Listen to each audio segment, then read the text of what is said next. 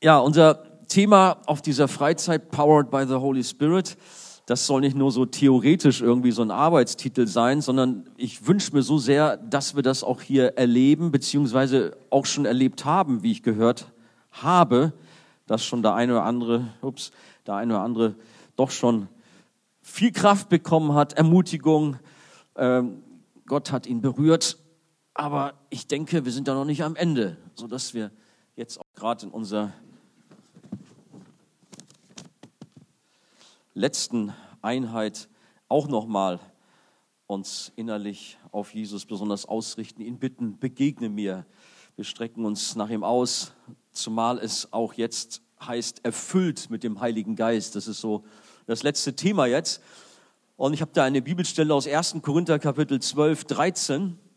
1. Korinther 12, 13. Denn wir sind durch einen Geist alle zu einem Leib getauft wir seien Juden oder Griechen, Sklaven oder Freie und sind alle mit einem Geist getränkt.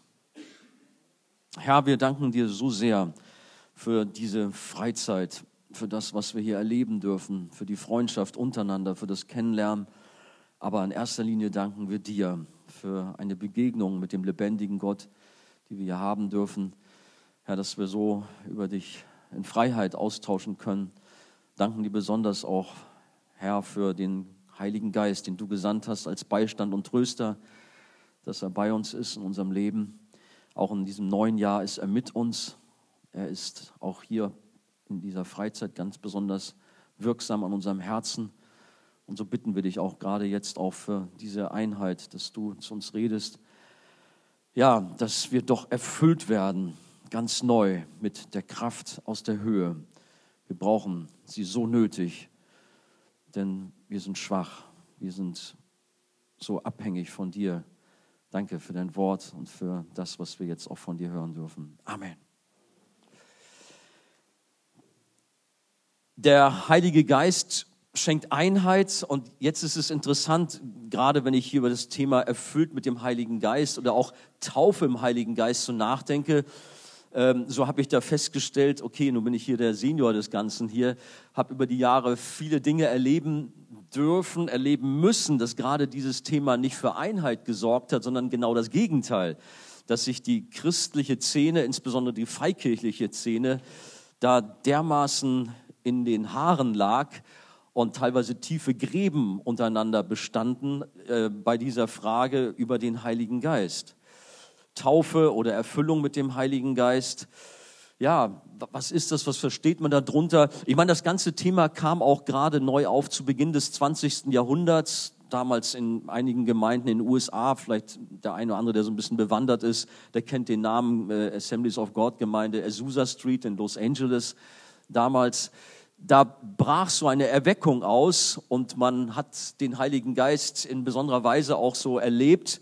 Das Ganze schwappte dann rüber nach Skandinavien und auch nach Deutschland. Und die Leute waren begeistert. Sie freuten sich über etwas, was sie neu, ich meine, es war ja nichts Neues eigentlich, aber was dann nochmal wieder so ins Rollen kam. Ähm, allerdings kam es dabei auch zu manchen etwas überschäumenden Erlebnissen oder wo auch Leute vielleicht auch nicht so ganz so äh, äh sachlich geblieben sind, so dass es eben zu dieser Spaltung kam, insbesondere in Deutschland so dass man dort eine ganz schmerzliche Trennung äh, erleben musste in das evangelikale Lager und in das charismatische Lager. Ich weiß nicht, ob ihr mal sowas gehört habt wie Berliner Erklärung oder irgend sowas oder Kasseler Erklärung hieß es, glaube ich. Nee, wie waren das jetzt? Mittlerweile gibt es schon zwei Erklärungen. Die andere Erklärung ist, um das Ganze wieder zu reparieren. Aber da war man sich dann so spinnefeind, dass das Thema Heiliger Geist eben nicht zur Einheit geführt hat, sondern zu einem wahnsinnigen Krieg untereinander, sodass die einen Christen den anderen das abgesprochen haben, dass sie mit Jesus leben, sondern dass die mit dem Heiligen Geist dort irgendwelche besonderen Erfahrungen haben, dass es nicht der Heilige Geist ist, sondern das ist der Geist von unten, das ist ein dämonischer Geist. Die sind vom Teufel erfüllt. Müsst ihr euch mal vorstellen. Vorher war alles gut, ja, wir sind wiedergeboren, wir lieben den Herrn Jesus und dann kamen solche Themen da hoch und plötzlich zeigte man mit dem Finger auf die anderen, nee, diese Gemeinde, die sind mit dem Teufel im Bunde. Das ist also ganz schlimm. Und die charismatischen Christen wiederum auf der anderen Seite zu den Evangelikalen, ja, ihr seid ja wie ein Kühlschrank, ihr habt ja gar nichts begriffen.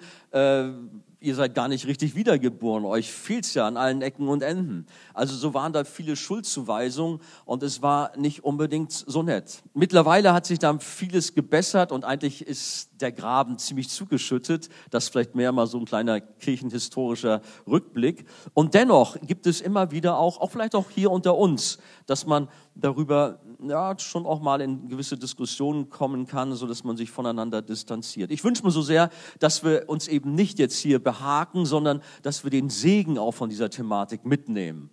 Und auch gerade auch besonders bei dem Thema erfüllt oder äh, auch Taufe im Heiligen Geist. Der Heilige Geist ist unser Tröster, unser Beistand, unser Coach, habe ich auch schon mal so ihn genannt, der bei uns ist und uns immer ähnlicher werden lässt, ins Bild Christi verwandelt. Das ist die Aufgabe des Heiligen Geistes primär, das hatten wir schon von Joel gehört, eben äh, Christus zu verherrlichen.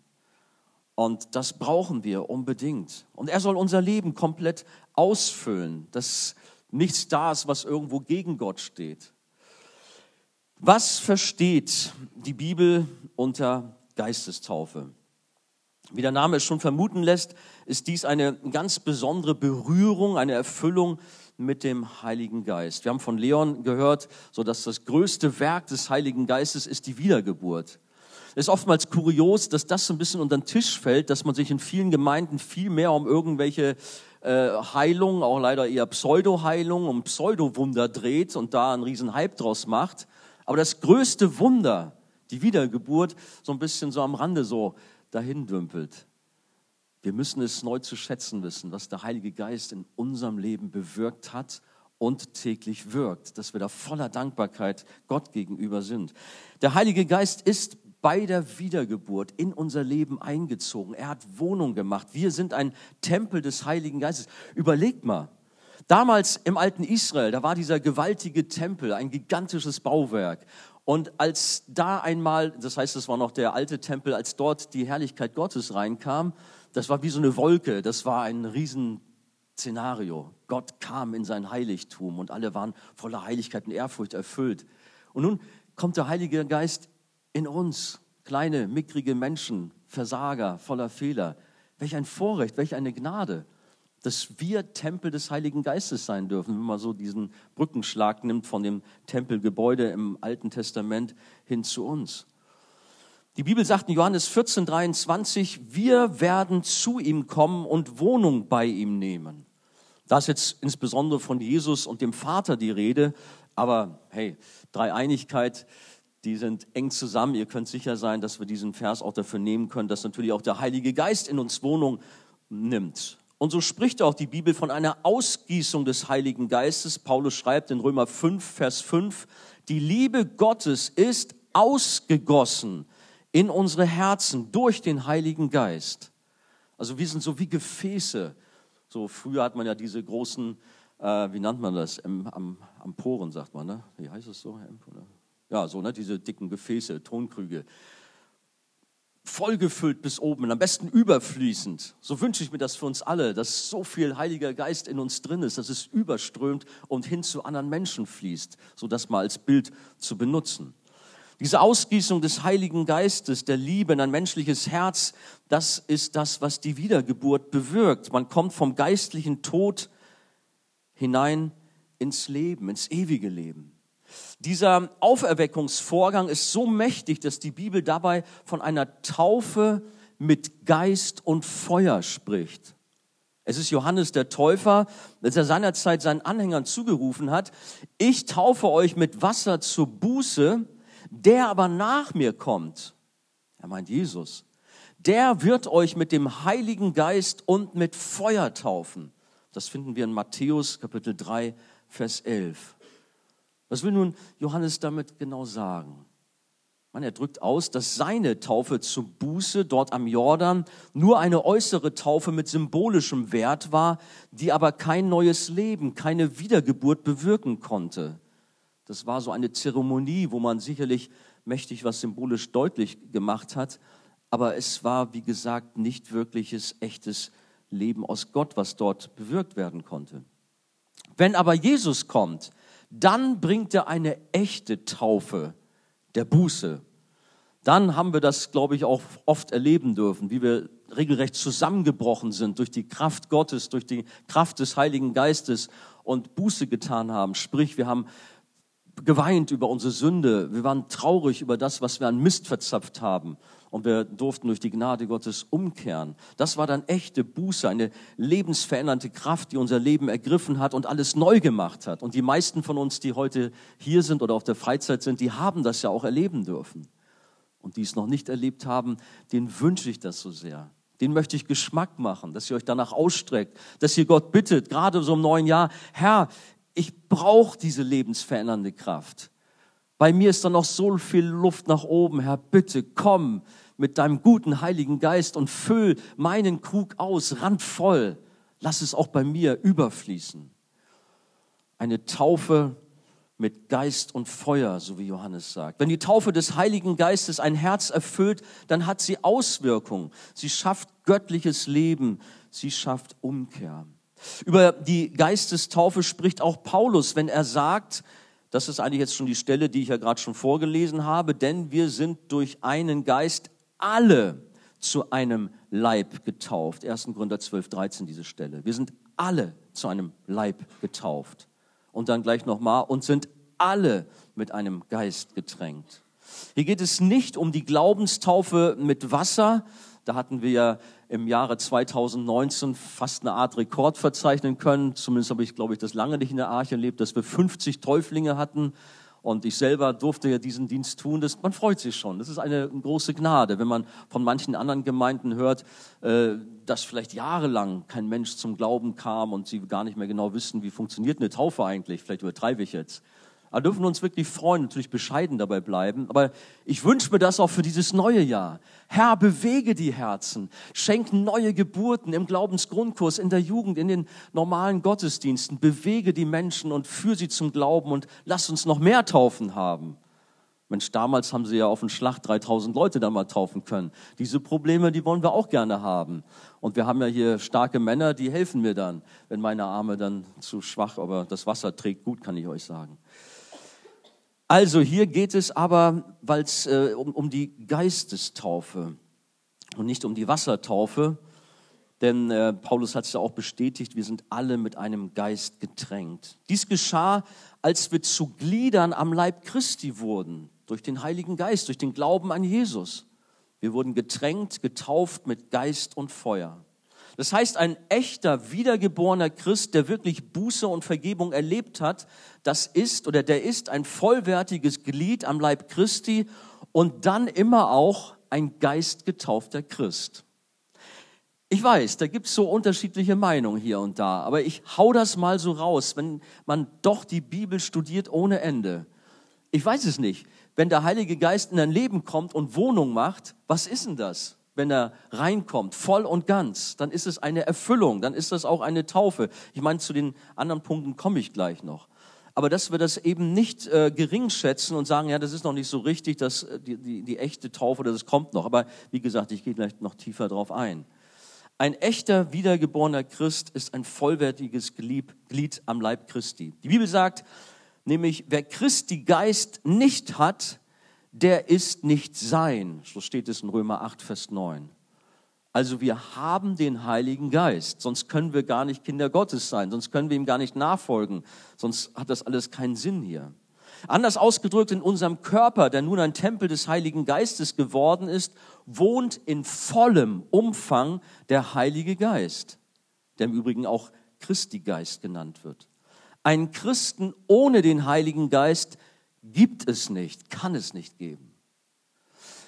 Na gut, jetzt komme ich eigentlich dazu. Nun wird mitunter eingewandt, dass ein Christ, aber ja, er ist wiedergeboren, aber hat damit noch nicht die gesamte Fülle des Heiligen Geistes. Und dann wird an gewisse Begebenheiten der Urgemeinde erinnert, als es einmal heißt, die Gläubigen, die wussten noch gar nichts vom Heiligen Geist und dann mussten erstmal die Apostel kommen, ihnen das erklären äh, und dann wurden sie dann auch mit Heiligen Geist erfüllt. Das stimmt, diese Stellen gibt es, Apostelgeschichte 8, Verse 14 bis 17 und Apostelgeschichte 10, Verse 44 bis 48. Aber diese Stellen darf man auch nicht überstrapazieren, sondern muss sehen, wo befinden wir uns eigentlich. Es ist immer wichtig, die Bibel im Kontext, im Zusammenhang zu lesen. Denn wir befinden uns hier an einem heilsgeschichtlichen, ganz wichtigen Eckdatum vom Alten Testament hin zum Neuen Testament. Das Pfingsterlebnis. Der Heilige Geist ist plötzlich, wie Joel das angekündigt hat, in vollem Umfang auf die Menschen ausgegossen worden da. Früher im Alten Testament war es nur punktuell einmal. Also eine ganz neue Situation, als dort die 120 Gläubigen nach der Himmelfahrt dort in diesem besonderen Saal gewartet haben. Die waren ja ganz aufgeregt, was wird passieren, wir sollen hier warten. Da wurden sie vom Heiligen Geist erfüllt. Kennt ihr diese Stelle? Und dann war das so wie Feuerflammen auf ihren Köpfen so. Ja, wenn wir heute so Ausschau halten, denken, jetzt müssen wir alle so Feuerflammen, dann können wir lange warten. Das war so etwas ganz Spezifisches damals beim Pfingsterlebnis. Und diese beiden Bibelstellen, die ich gerade genannt habe, das waren besondere Erfahrung für besondere Berufsgruppen. Berufsgruppen, was rede ich? Bevölkerungsgruppen. Weil einmal, von mir aus auch Berufsgruppen, der war gut. Und zwar galt es, galt es einmal den Samaritanern oder Samaritern, die ja ein besonderes Spannungsverhältnis zu den Juden hatte, hatten, aber dort war die Situation, dass sie nochmal eine besondere Erfüllung mit dem Heiligen Geist hatten. Das ist die eine Stelle, der Apostelgeschichte 8, 14 bis 17 dass die zwar gläubig waren, aber jetzt nochmal eine besondere Ausgießung erfuhren. Und das andere waren Heiden, auf die der Heilige Geist gefallen war, wo dann auch alle ganz erstaunt waren. Ups, was ist denn jetzt los? Nicht nur die Juden bekommen dieses Erlebnis, sondern auch wir als Heiden. Das war also der römische Hauptmann Cornelius und seine Leute. Also man muss unbedingt bedenken, dass es eine besondere heilsgeschichtliche Übergangszeit damals gab. Es gibt noch eine andere Bibelstelle, die gerne angeführt wird, dass man sagt, naja, neben der Wiedergeburt muss es doch noch etwas anderes geben, was da die besondere Fülle dann für einen Christen bedeutet. Man erinnert dann an Apostelgeschichte 19, die Verse 1 bis 7. Aber auch da wieder, man muss sich das genau anschauen. Hier handelt es sich nämlich um Menschen, die Anhänger von Johannes waren, Johannes Jünger die aber in dem Sinne noch nicht Christus wirklich erfahren haben, die tatsächlich noch keine Wiedergeburt erfahren haben und erst dann nach dem Besuch der Apostel richtig erkannten, worum geht's eigentlich, wer ist Jesus eigentlich, wer ist der Heilige Geist? Und dann auch erst dort Apostelgeschichte 19 die Wiedergeburt erlebten und dann auch entsprechend mit dem Heiligen Geist erfüllt worden sind. Bei der Wiedergeburt nur ein bisschen Heiliger Geist und dann etwas später eine volle Packung Heiliger Geist. So denken manche. Aber ich denke, das ist nicht haltbar von der Schrift, sondern wenn wir wiedergeboren werden, das größte Wunder des Heiligen Geistes, dann kommt er voll und ganz in unser Leben und nicht nur so ein bisschen irgendwo. Und dann muss man dann gucken, wie man irgendwie den vollen Segen dann bekommt. Ich fordere so ein bisschen heraus, vielleicht solche Leute unter uns, die da bisher anders geprägt sind, darüber mal nachzudenken wenn der Heilige Geist, wenn Jesus in unser Herz gezogen ist und uns bei der Wiedergeburt zu einer neuen Schöpfung hat werden lassen, dann wohnt Gott nicht zur Hälfte in uns, sondern ist komplett eingezogen mit seiner ganzen Fülle. Von Jesus heißt es auch, in ihm wohnt die ganze Fülle der Gottheit leibhaftig. Also wenn Jesus in uns Wohnung macht, dann ist die ganze Fülle der Gottheit in uns. Dann wäre das doch wie der Bayer sagt, Schmarrn zu sagen, naja, nun haben wir nur so ein bisschen Heiligen Geist in uns, so gerade so auf Sparflamme, so dass du so gerade eben mal klarkommst und nun sieh zu, dass du die volle Salbung bekommst. Ähm, das, glaube ich, dürfen wir auf keinen Fall in dieser Weise sehen, sondern die ganze Fülle wohnt in Jesus und der ganze Heilige Geist ist in uns. Und wenn der, in dem die ganze Fülle wohnt, also Jesus in unser Leben tritt, dann ist auch unser ganzes Sein mit ihm erfüllt. Also nochmal der Gedanke, dass wir in der Wiedergeburt nur einen Vorgeschmack, eine Kostprobe des Heiligen Geistes bekommen haben, die erst dann später in einer zweiten Stufe zu einem späteren Zeitpunkt komplett in uns gezündet werden muss. Ich finde dies biblisch nicht haltbar, zumal ich wiederhole mich, die Wiedergeburt, die Auferweckung aus dem geistlichen Tod das größte Wunder überhaupt ist. Es gibt halt, wie gesagt, diese Stufenlehre, Wobei ich mich da manchmal wundere, ich bin ja selber äh, in der Pfingstbewegung groß geworden, bin auch in der Pfingstbewegung ausgebildet worden am theologischen Seminar Berühr. Also ich habe so etwas nie gelernt, damals, gut, das liegt schon ein paar Jahre zurück, im Fach Pneumatologie, so eine Stufenlehre, das gab es zu unserer Zeit nicht, selbst unter den Pfingstlern nicht, dass man gesagt hat, okay, erst ein bisschen Heiliger Geist und dann nochmal irgendwie weil heute eben hat man dieses unterschiedliche Denken, Christen, zwei verschiedener Klassen, die Geistgetauften, die nicht Geistgetauften oder so. Also da sollten wir doch noch mal ein bisschen drüber nachdenken. Keine zwei Klassen von Christen in der Gemeinde, sondern wenn wir wiedergeboren sind, das ist natürlich das Entscheidende. Ich rede nicht von Namenchristen. Namenchristen sind keine Christen. Die können sich das alles abschminken. Die brauchen Jesus. Das sind verlorene Menschen, das sind Heiden. Äh, aber wenn wir von neuem geboren sind, wenn unser Leben von Grund auf erneuert wurde, echte Buße, echte Umkehr, dann haben wir auch echt den Heiligen Geist erfahren. Dann haben wir auch eine komplette, echte Erfüllung in einer ganz besonderen Weise erleben dürfen. Das äußert sich tatsächlich unterschiedlich. Ich persönlich habe bei meiner Wiedergeburt Rotz und Wasser geheult und es war ein Feuerwerk ohne Ende. Ich weiß noch, wie ich da bei mir zu Hause vor meinem Bett gekniet habe. Äh, wir wohnten an so einem Hochhaus da an der Autobahn. Äh, es war der Wahnsinn, was ich da erlebt habe. Ich war so auf der Suche nach Jesus, so voller Hunger. Und dann ist mir durch ein Bibelwort das so deutlich geworden. Ich wurde so erfüllt mit einer Freude, mit einer Power, also wenn das keine Geistestaufe war, dann weiß ich auch nicht, dass der Heilige Geist in mein Leben eingezogen ist und äh, mich verändert hat, mich zu seinem Kind gemacht hat. Gut, andere sind vielleicht ein bisschen mit ihren Erlebnissen anders, es ist ein bisschen sachlicher abgelaufen, aber jeder, der Christus begegnet, da ändert sich etwas. Ob nur mit viel Tränen oder nur ein bisschen, aber irgendwie Schmerz über deine Sünde solltest du schon gehabt haben, sonst ist da irgendwas schiefgelaufen bei dir. Also das gehört schon dazu dass wir also wirklich sagen können, ja, ich weiß, dass mein Erlöser lebt. Diesen Ausspruch kennen wir von Hiob. Und ich weiß, dass mein Erlöser, ich weiß, dass der Heilige Geist in mir lebt, in mir tief drin. Das ist also wichtig, dass ihr das sagen könnt. Und ihr wisst das eigentlich auch, wenn ihr darüber nachdenkt. Wenn ihr da Zweifel habt, natürlich, dann darf man auch ins Gespräch kommen. Aber eigentlich, wenn ihr Christus erfahren habt, ist das eigentlich klar. Aber gehen wir weiter. Ähm, das zweite, nicht nur eine Geistestaufe, sondern Erfüllungen mit dem Heiligen Geist. So mal als Überschrift. Was meine ich? Durch die Ausgießung des Heiligen Geistes in unser Leben sind wir zu Kindern Gottes geworden. Wenn wir nun aber dabei stehen bleiben und sagen, jo, das ist meine Geistestaufe und fertig, das reicht mir, dann läuft da auch was nicht richtig bei dir. Denn der Heilige Geist hat mehr als nur so das einmalige Erlebnis, jetzt zu ihm zu kommen und sich dann darauf auszuruhen und zu sagen, no jo, jetzt bin ich ja auf dem Weg zum Himmel, die Karte habe ich ne, und alles ist gut mit mir. Nein, sondern da geht's doch erst richtig los. Das ist doch der Startschuss für ein neues Leben mit Christus und da wird's doch erst so richtig spannend. Der Heilige Geist hat uns mit der Wiedergeburt auf ein neues Gleis gestellt und er ist die Triebkraft für unser Leben und nun geht's los. Und auch im Jahr 2020, da dürfen wir manches Spannende erleben. Wir dürfen echt ja, gespannt sein, was Gott mit uns vorhat. Ich will damit sagen, dass eine Erfüllung mit dem Heiligen Geist, oder lasst uns auch ruhig den Begriff Taufe nehmen, nicht ein einmaliges Erlebnis ist. Also die Wiedergeburt ist schon ein einmaliges Erlebnis. Das ist also wirklich eine ganz, ganz besondere Erfahrung, ein, ein, ein Akt. Wir haben über Rechtfertigung gesprochen.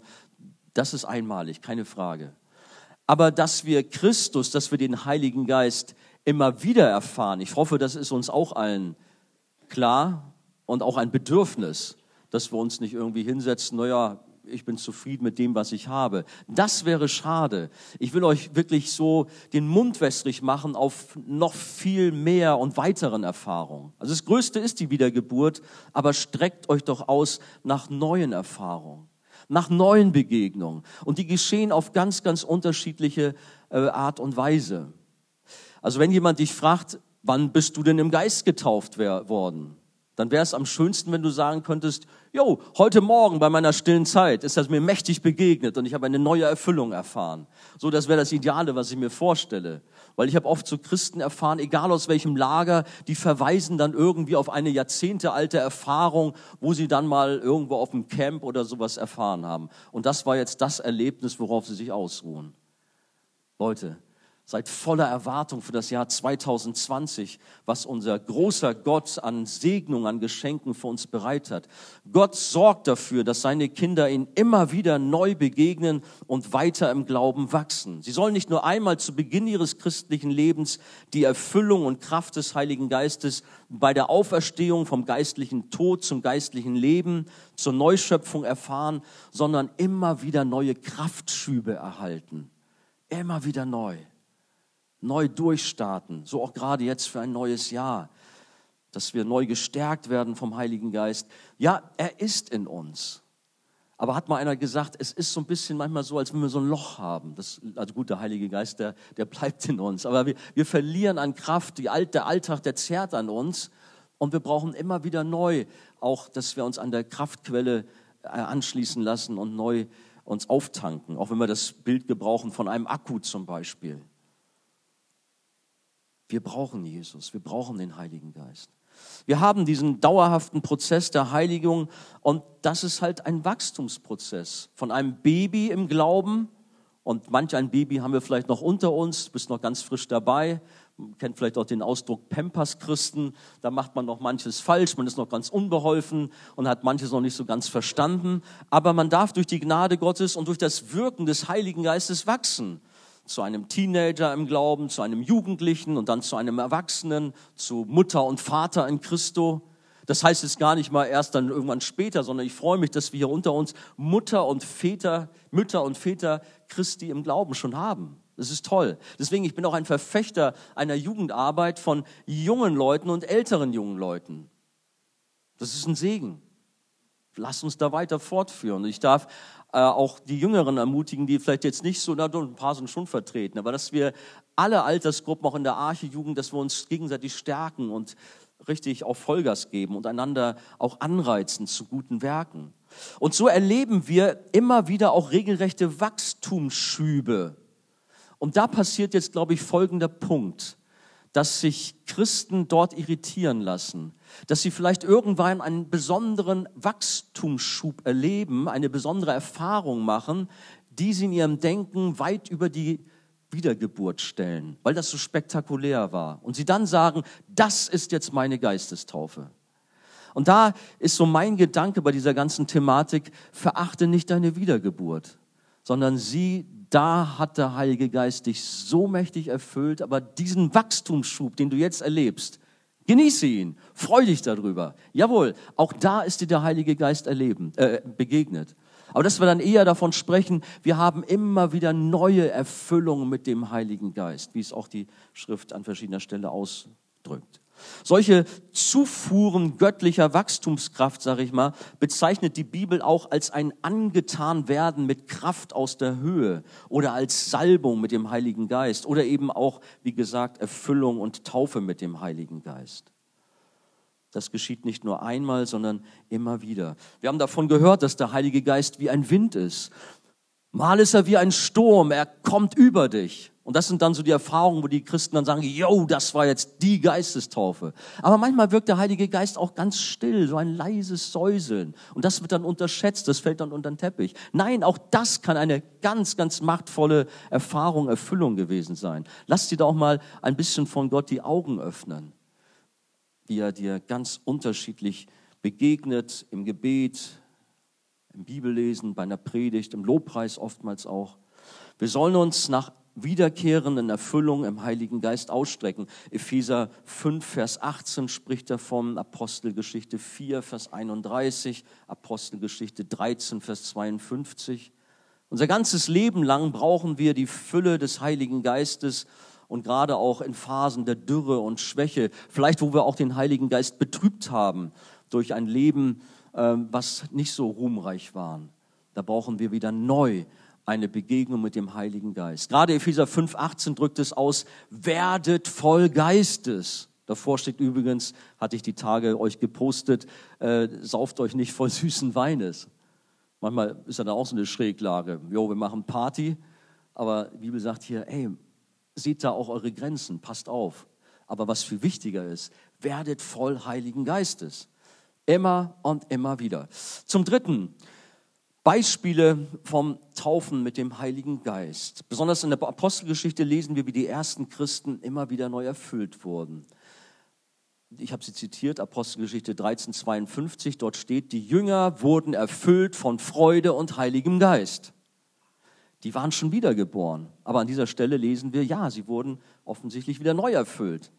Und gerade auch mit Freude geht es einher, mit einer Begeisterung. Da, wo du ein bisschen tranig geworden bist, lau geworden bist, da ist eine neue Begegnung und du wieder voller Freude und voller Dynamik bist. Oder Apostelgeschichte 4, äh, Vers 31. Sie wurden alle vom Heiligen Geist erfüllt. Die waren schon wiedergeboren, die waren schon kräftig unterwegs, haben mächtig Gott erfahren, aber da wieder erneut. Und auch ich selbst kann mich echt an viele Erlebnisse dran erinnern. Also gerade Thema Wiedergeburt habe ich kurz gestriffen. Ich habe mal früher im Chor gesungen. Ich kann mich an ein Konzert erinnern, Musikhalle war das. Ähm, ich habe im Tenor gesungen, genau. Und dann stand ich da vorne und habe da vor mich hingezwitschert und war so in der Anbetung und habe plötzlich so eine Power erlebt, die über mich gekommen ist, dass ich fast gar nicht weiter singen konnte. Mir liefen nicht nur die Tränen runter vor Begeisterung und Rührung und alles Mögliche, sondern ich war richtig so ein bisschen, wuh, so äh, dermaßen angetatscht. Also das war schon eine mächtige Erfahrung. Und ihr merkt ja, ich kann mich daran erinnern. Oder manches Mal, das ist nicht nur einmal, dass ich die Schrift hatte und las sie und ich dachte, den Text natürlich kennst du schon, was liest du da? Aber plötzlich hat mich das so gepackt und hat mein Herz von links nach rechts gedreht und mich mal richtig durchgeschüttelt und ich war voller Freude, voller Begeisterung, alles kam über mich. Eine mächtige Erfüllung mit dem Heiligen Geist war das, ganz sicher in Lobpreiszeiten. Ich glaube, das ist oft, wo wir das so kennen. Das ist dann oft so eine emotionale Geschichte.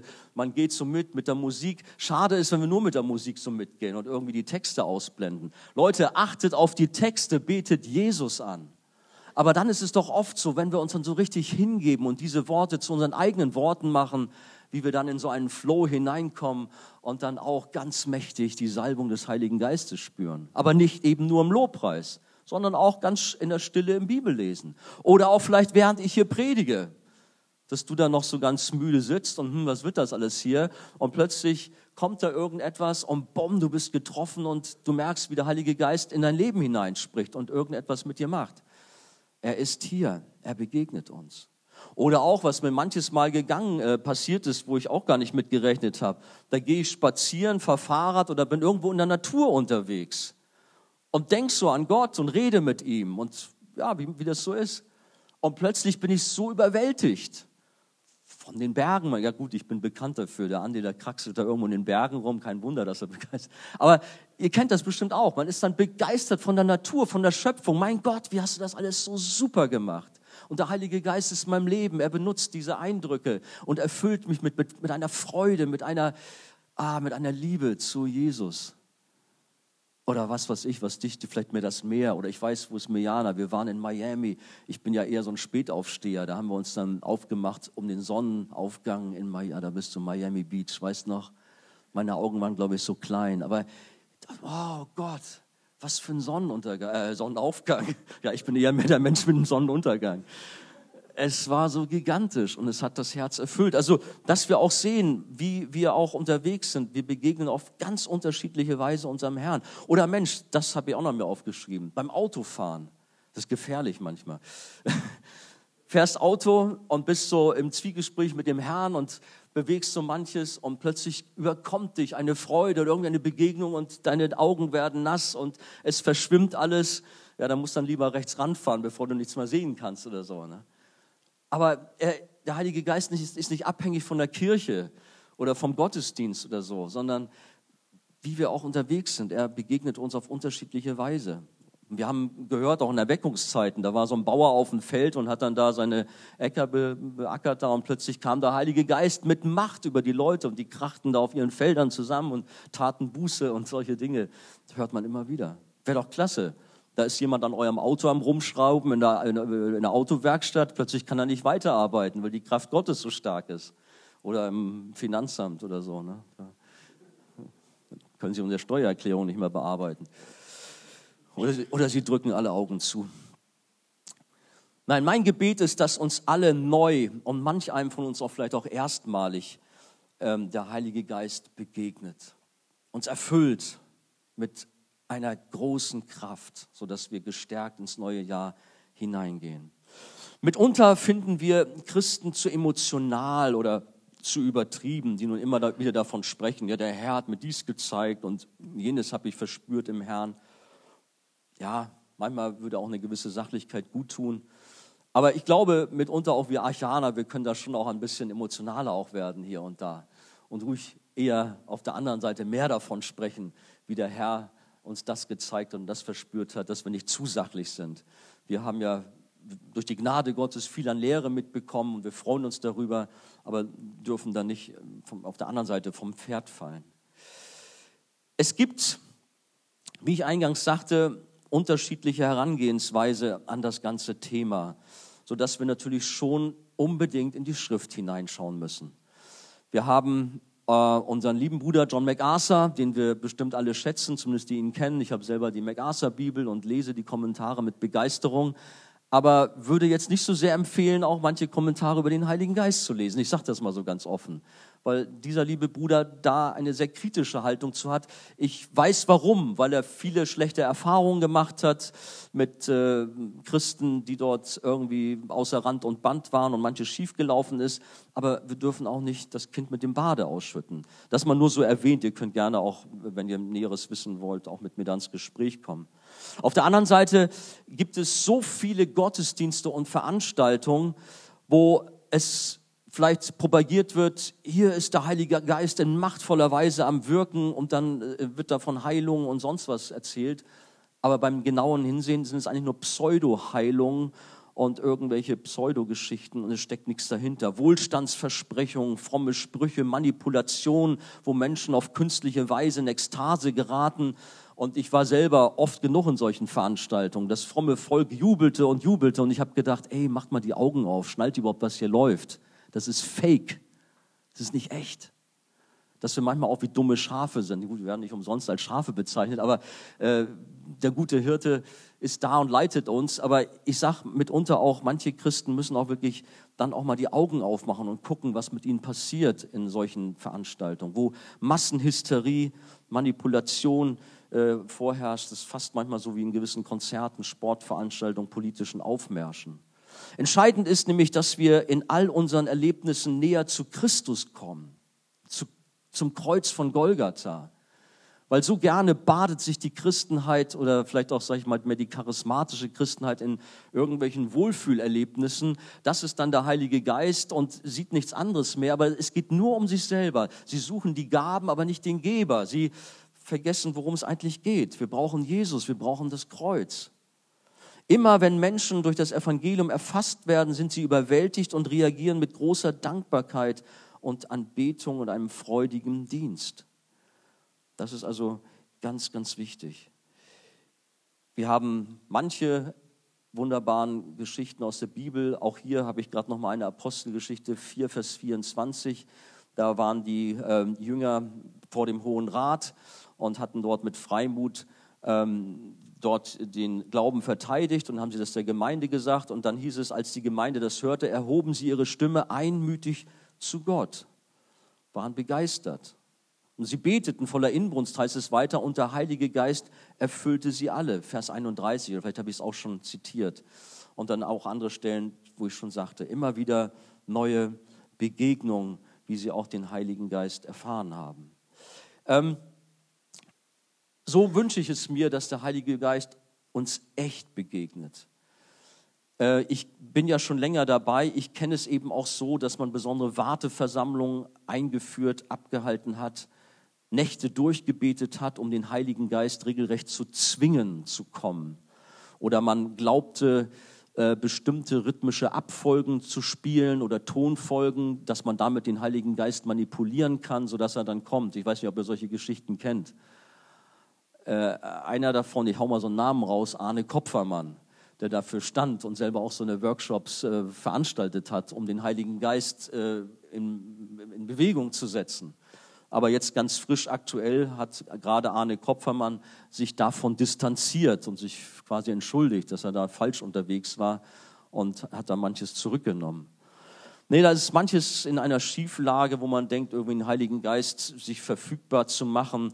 Oder wenn du einen guten Flow im, ja, im Gottesdienst und den Heiligen Geist haben willst, dann musst du die und die Akkorde spielen und das und das machen. Der Heilige Geist ist wie ein Wind. Gott ist souverän. Wir, wir können ihn nicht irgendwie steuern oder so. Ne? Also heute Abend kommen wir mal alle zusammen und dann erleben wir ganz mächtig den Heiligen Geist auf die und die und die Weise. Wir können sagen, wir beten darum, aber wir können nichts äh, so voll bestimmen.